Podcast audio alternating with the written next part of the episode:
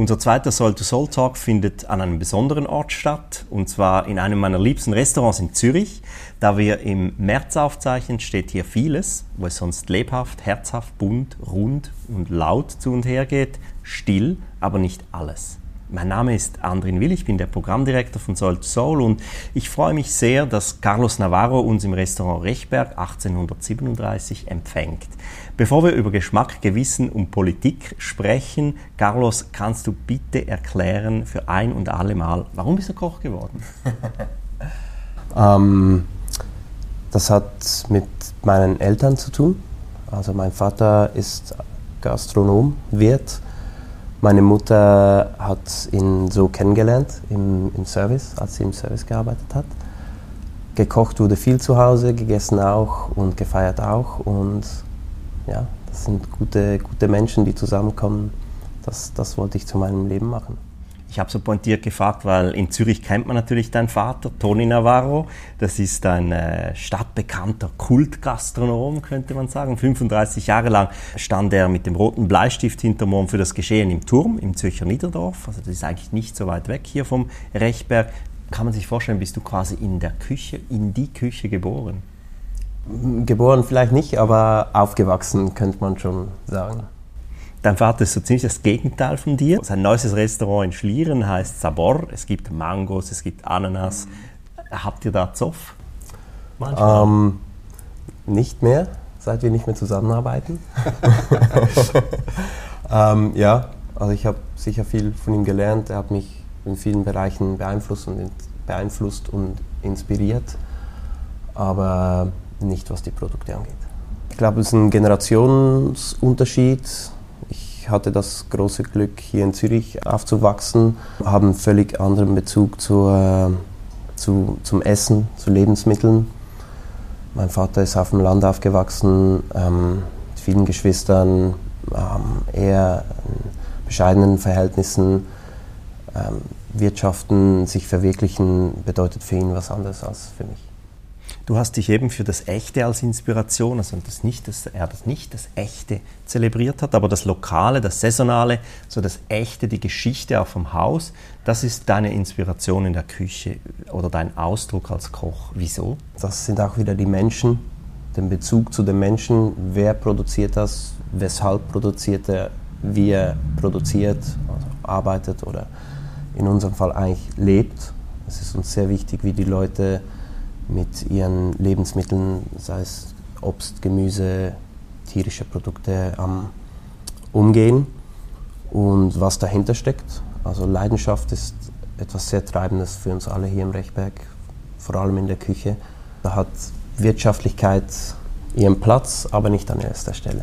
Ist das auch ein Statement? Ich meine, so radikal zu kochen, das kann als politisches Statement auch aufgefasst werden.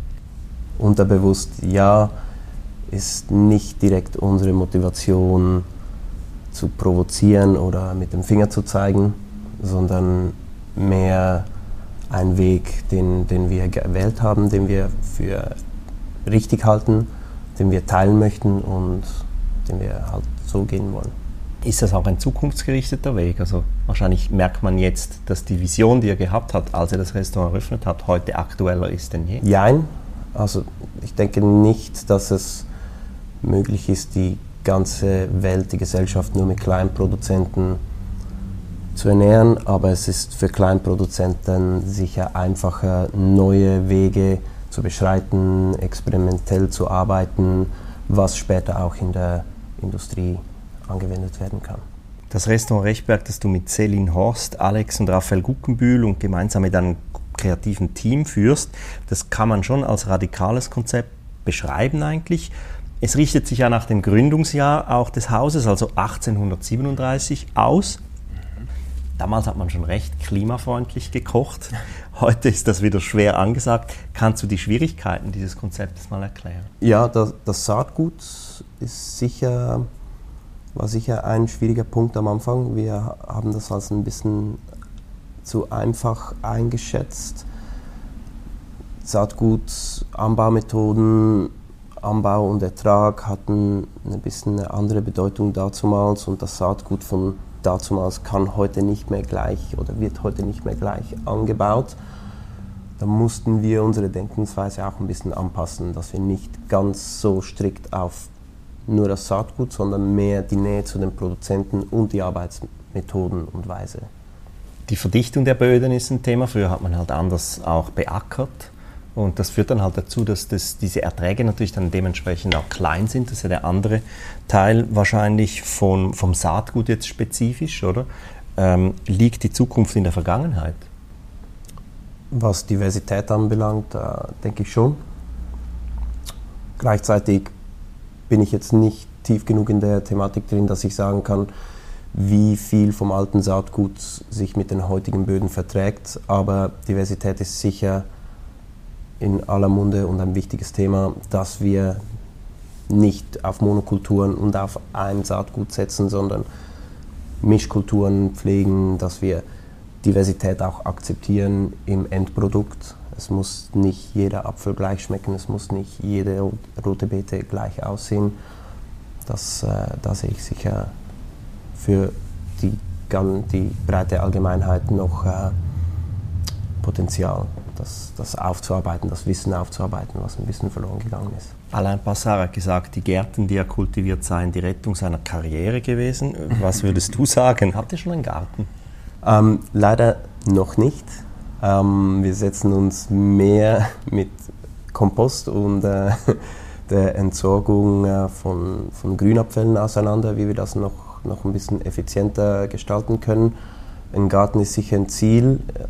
Das Gut Rheinau und Slow Grow in Mönckeldorf sind, sehen wir ein bisschen als unsere Gärten und auch als unsere Inspiration, aber ich bin, ich glaube, ich, ich verstehe, was Alain Passat damit sagen wollte. Im Rechtberg arbeiten wir auch nicht mit, äh, mit, mit leeren Blättern, was die Inspiration anbelangt. Wir setzen uns nicht hin und kreieren ein Gericht. Wir, wir schauen, was es gibt und was, was verwendet werden muss und lassen dann die Kreativität spielen. Nachhaltigkeit, dafür gibt es ja auch Labels. Du könntest also theoretisch einfach Bio bestellen. Das wäre ja relativ simpel und könntest deinen Tag viel ruhiger angehen. Warum reicht dir diese Form von der Gewissensberuhigung nicht? Das Label Bio ist sicher enorm wichtig und ein, ein großer Schritt, aber ist halt nur ein Label und wo Labels sind, sind Regeln, wo Regeln sind, sind Lücken, wo Lücken sind, werden die ausgenutzt, wird Profit geschöpft und nur auf Labels, uns nur auf Labels zu verlassen, ist uns zu wenig. Wir wollen die Leute kennen, da kommt wieder die Leidenschaft ins Spiel. Es ist uns wichtig, dass wir wissen, wer was für uns äh, oder mit uns kreiert weil der, der Teller nicht bei uns anfängt. Der Teller fängt beim Samen an, der gesetzt wird, der ausgewählt wird. Und da ist ein, ein Label für uns zu wenig, ist auch ein bisschen ein Luxus, dass wir uns das leisten können. Du hast es schon ein paar Mal erwähnt, eben das Gut Rheinau ist einer von diesen Produzenten und ein Teil auch von der Recherche vielleicht zu neuen Gerichten, also wirklich im Feld, im Gespräch. Wie funktioniert jetzt diese Zusammenarbeit konkret? Das Gut Rheinau wie auch Slow Grow äh, lassen uns wissen, was aktuell auf dem Feld ist, was kommen wird, was verwendet werden muss. Also da gehören auch Überproduktion, Schäden, Zweit- oder Drittqualität dazu und anhand von dem entscheiden wir, was, was verwendet wird. Ein Drittel von Food Waste passiert auf dem Feld und die Gastronomie könnte ja mithelfen, wirklich eben Überproduktion oder sogenannte ähm, nicht kalibrierte Geschichten abzunehmen für, du hast es gesagt, Suppen und so. Aber es ist auch langweilig, du kannst nicht immer Suppe machen. Es ist auch ein bisschen ein Luxus, den wir uns im Rechtberg leisten können, dass wir nicht alltäglich kochen und dass wir ein bisschen eine Eigenheit in der Küche verfolgen, einen Charakter erschaffen konnten in den letzten Jahren, der von, den, von unseren Kunden akzeptiert und, und gemocht wird. Das kann, sicher nicht je, kann man sicher nicht eins zu eins in jeder Küche so umsetzen. Ähm, Wirtschaftlichkeit ist auch bei uns ein Thema. Wir, müssen, wir tragen uns selber, wir müssen überleben mit dem, was wir machen. Ähm, in einem Restaurant mit 30 Sitzplätzen geht das ein bisschen einfacher als in einer Kantine mit 2000 Essen pro Mittag. Ähm, ja, Nusssuppe ist sicher langweilig, aber man darf ja auch mal zeigen, dass die Karotte krumm war oder dass äh, der Sellerie vielleicht ein bisschen größer oder kleiner ausgefallen ist und ähm, dass nicht jeder Salat gleich groß ist. Und letztendlich geht es um Geschmack, oder?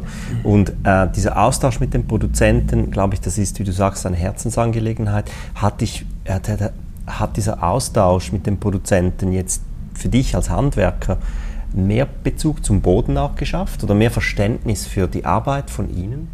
Definitiv, geschafft? definitiv. In der Kochlehre schneidet man das Thema Landwirtschaft an. Man geht auch auf Bauernhöfe, wenn man Glück hat, in einem Betrieb zu arbeiten, der, der, äh, der Nähe, in der Nähe eines landwirtschaftlichen Betriebs ist, dann hat man das natürlich ein bisschen mehr. Aber es ist etwas völlig anderes, wenn man im, im, wöchentlichen, fast täglichen Austausch mit, dem, mit einem Hof ist, besuchen, besuchen kann, besucht wird und auch von den Problemen hört, die, die es gibt. Man bestellt Erdbeeren, man rechnet mit Erdbeeren, man hat Erdbeeren auf dem Menü, aber es gibt keine Erdbeeren mehr, weil es hat geregnet. Oder keinen Salat mehr, weil es hat gehagelt. Oder keine Zucchinis mehr, weil da waren, waren Schädlinge. Und das gehört halt einfach dazu. Ist das der Moment, wo die Brüder Guckenbühl dann ein Glas Wein offerieren dem Gast? Oder wie kommuniziert man das? Dadurch, dass, wir, dass unsere Gäste wissen, wie wir arbeiten, dass wir sehr klar kommunizieren, dass uns das wichtig ist, dass das ein Teil unserer Perspektive nicht nur auf unseren, Betrieb, auf unseren Betrieb bezogen, sondern auch auf unser Leben, auf unser Zusammenleben bezogen ist, ähm, ist da viel Akzeptanz. Es ist was anderes, wenn man, äh, wenn man den Hintergrund erklären kann, also den Wetterumbruch oder ein fehlgeschlagenes Experiment, wie wenn, wenn ein Produktionsfehler unterlaufen ist oder etwas nicht bestellt wurde, vergessen wurde. Aber ich glaube, dass das Gespräch, der Bezug zum Gast ist immer der Schlüssel zu jedem Problem. Jedes, jedes Problem ist ja irgendwo durch auch eine Chance. Habt ihr Bauern auch schon inspiriert, etwas für euch anzubauen?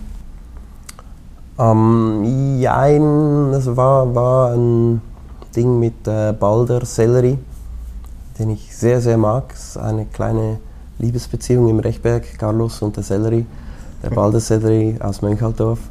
Ähm, das war Matthias Holstein von, von Slowgrow, der mir als erstes erzählt hat von diesem wunderbaren Balder Sellerie und mit dem ich mich über auch andere Gemüsesorten unterhalten habe und dann bin ich googeln gegangen und habe fast nichts gefunden, habe in Büchern nachgeschaut und ist eine alte Sorte, sehr nährstoffreich, eigentlich nicht für die Gastronomie gezüchtet. Ähm, da habe ich immer wieder nachgefragt, wie sieht es aus, wann kommt der Ball der Sellerie und da hat sich dann auch ein lustiges Spiel entwickelt zwischen Matthias und mir. Es, war immer, es wird immer balder, bis es balder gibt so kam der Ball der Sellerie dann auch als erstes auf die Karte. Ähm, ja, es war so eine, so eine, eine, eine Mischform.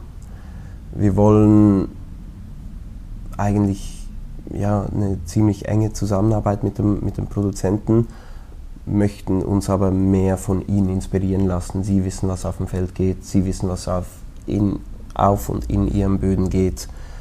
Sie, sollen, sie, sie schreiben unser Menü, sie sollen eigentlich bestimmen, was bei uns auf die Karte kommt. Wir haben genug Freiheit in der Küche, das zu verarbeiten und kreativ umzusetzen.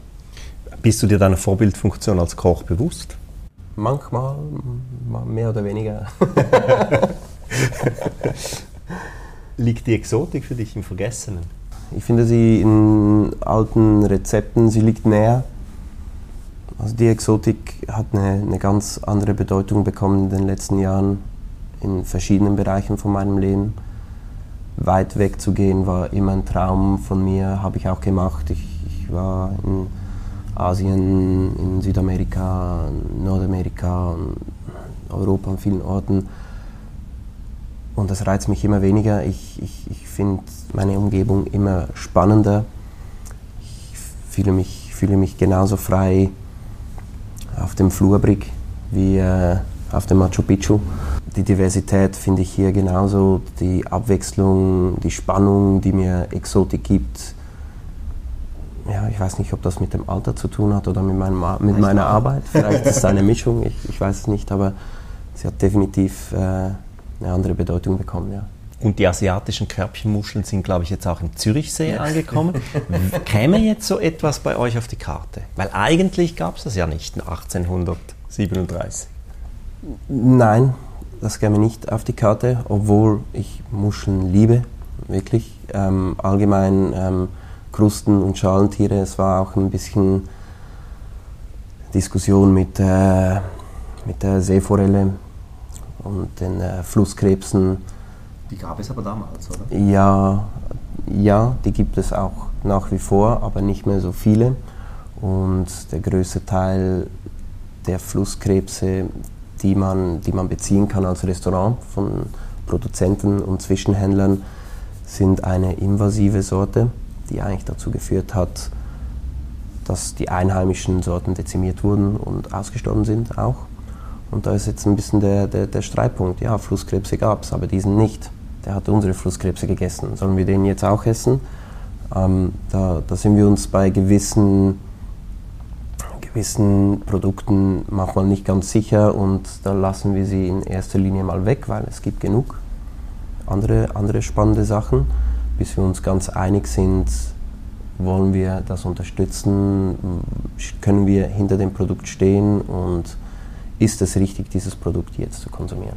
Aber bei aller Liebe jetzt zu diesem althergebrachten äh, Pflügen mit dem Ochsen und so weiter und eben invasive Arten, ich meine, das ist ja der Lauf der Natur.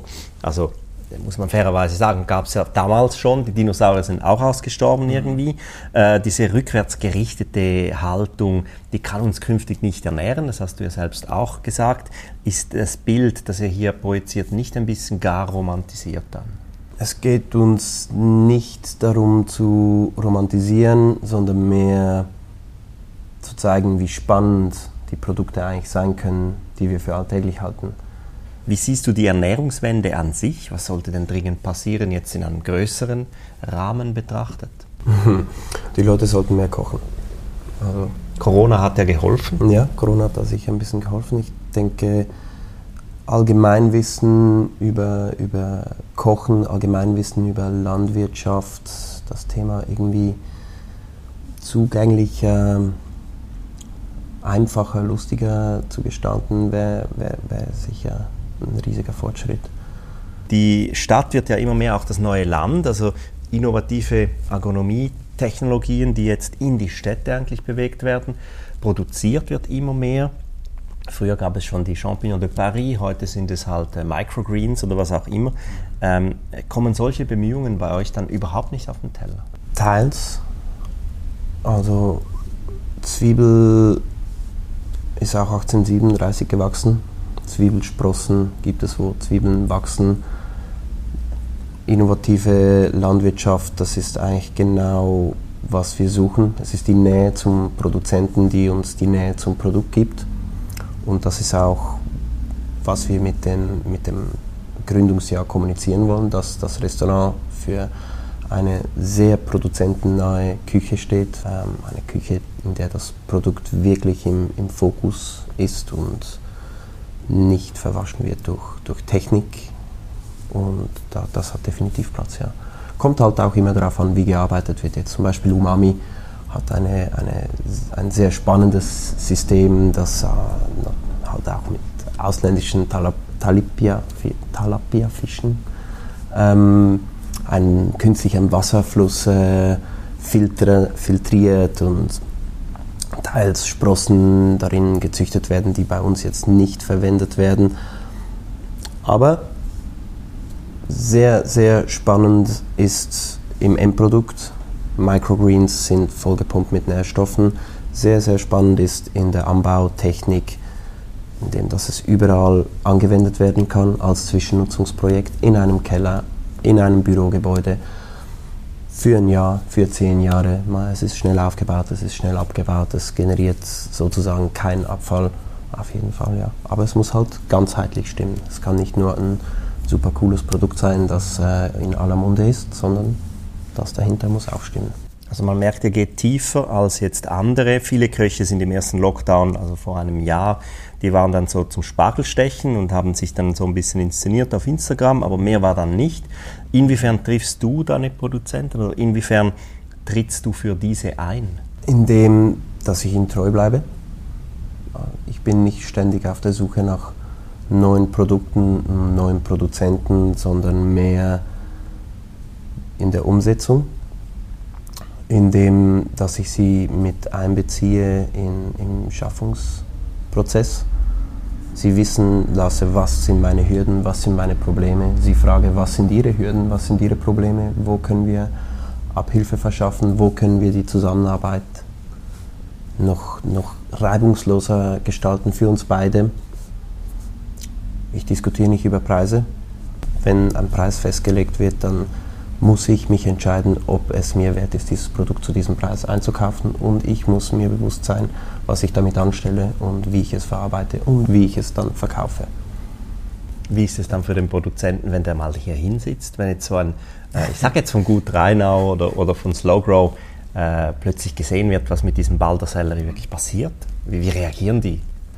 Ähm, unterschiedlich. Das sind die schönsten Momente. Meistens auch die längsten Abende. ähm, das, ist, ja, das, ist immer, das ist immer das Schönste. Also etwas, etwas vom Coolsten war mit Gute Rheinau, als wir eigentlich mehr oder weniger zusammen so ein Event gestaltet haben bei Strassers in äh, Uwiesen auf dem Weingut. Da haben wir jetzt haben wir zwei Tage lang nur mit Produkten und dann bis auf das Salz ausschließlich nur mit Produkten vom Gut Rheinau gearbeitet und die Weine von, von äh, Nadine und Cedric äh, ausgeschenkt. Gleichzeitig gab es noch äh, einen Gang durch die, durch die Reben, wo erläutert wurde, wie, wie man als Demeter-zertifizierter Wein, Wein äh, arbeitet. Ähm, David vom Gut Rheinau hat über das, das System, äh, das Label Demeter an und für sich gesprochen, ganz, ganz viele verschiedene Vorträge und ähm, ja, auch lange, lange Abendessen. Das, ja, das war sehr inspirierend und es hat uns auch sehr, also ein bisschen näher gebracht, zusammengeschweißt.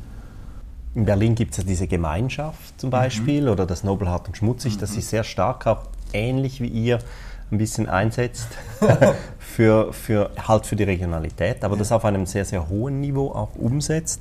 Ähm, die Gastronomie ist nichtsdestotrotz unter Druck, der Preis äh, spielt eine Rolle, ja, man muss sich bewusst sein, du hast gesagt, es geht um Geld, der Konsument muss auch bewusst sein, okay, ich bezahle jetzt vielleicht einen gewissen Preis halt mehr für diesen Salat, ähm, müsste dann in dieser Logik das billigste Fleisch nicht das teuerste sein?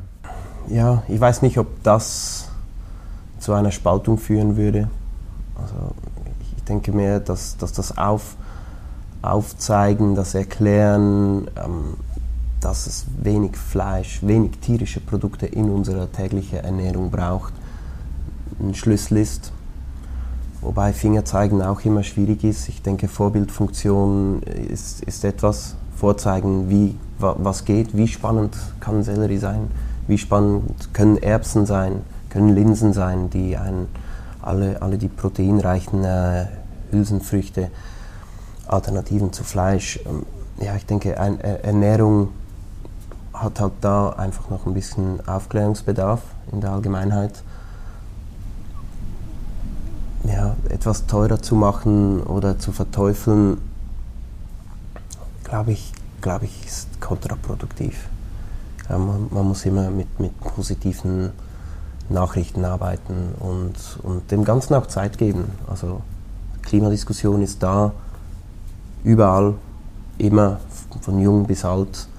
Und das ist, das ist schon mal sehr gut, denke ich. Also vor 50 Jahren wurde da sicher noch nicht im gleichen Ausmaß darüber gesprochen. Und klar müssen wir ein bisschen Gas geben, also ja, ein bisschen vorwärts machen, nicht Gas geben. ähm, aber gleichzeitig wird überall damit, dar, dar, darauf hingewiesen, es wird sich auf allen Ebenen damit auseinandergesetzt und das ist, das ist schon, mal, schon mal ein Schritt in die richtige Richtung, denke ich. Und eben, die Entscheidung ist persönlich. Jeder mhm. kann sagen, ich will diese Mango, ich will diese mhm. Frucht jetzt mir auch mal gönnen. Es geht ja nicht nur darum, dass man sich alles dann ausbedingt. Man darf ja, also diese Ambiguitäten, die sind bei uns im, im Leben einfach vorhanden. Aber man muss es oder man darf es oder soll es bewusst machen. Und ihr macht das sehr bewusst. Die pflanzenbasierte Küche, das ist ja wohl wahrscheinlich auch das, was man 1837 so vornehmlich gepflegt hat. Also man hat damals schon sehr modern gegessen.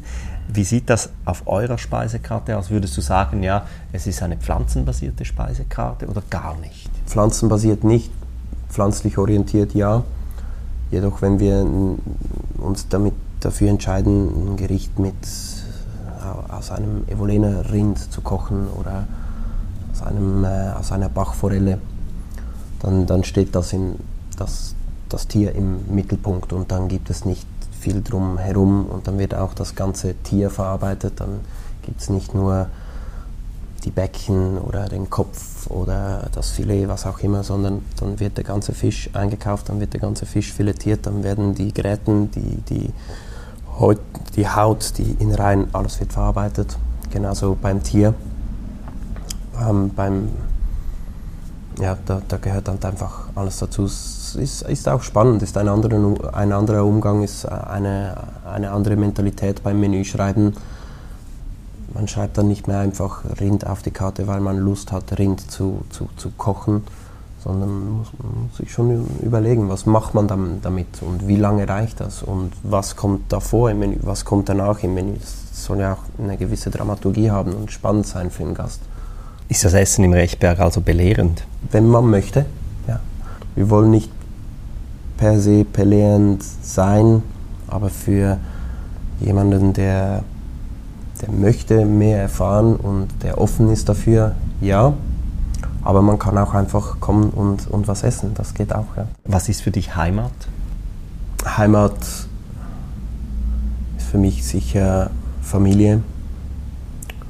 Und damit meine ich, dazu zähle ich auch enge Freunde, Bekannte, Freiheit, ähm, mich bewegen zu dürfen, wie ich will ausdrücken zu dürfen, wie ich will. Aber in allererster Linie sicher, sicher Liebe. Menschen, Menschen in meinem Umfeld, die ich liebe, die, die, die mich lieben. Wie schmeckt Heimat? Bitter. Bitter ist das neue Süß. Ist der Rechberg für dich zur gedanklichen Heimat geworden? Ja, irgendwie. Der Rechberg wurde, wurde für mich irgendwie auch zur ja, eine, eine Plattform, auf der ich mich ausdrücken kann, in der ich sein kann, wer ich bin und, und wie ich sein will, mich entwickeln kann. Aber das hat nichts mit dem, mit dem Haus zu tun, das hat mit, mit äh, Celine, Raphael und Alex zu tun, die äh, in der Küche an mich glauben und, und mich unterstützen und und äh, mich aushalten. Vielen Dank, Carlos Navarro, dass du für einmal nicht Koch, sondern Gast warst. Und zwar in unserem zweiten Soul-to-Soul-Talk. Klar hoffen wir, dass du es ans Symposium schaffst. Es wird vom 16. bis 18. September in Zürich stattfinden. Und dort werden wir mit Sicherheit auch mehr Gelegenheit finden, über Themen wie Gesundheit, Ernährung, Boden, Klima und Zukunft zu sprechen. Vielen, vielen Dank fürs Zuhören und bis bald.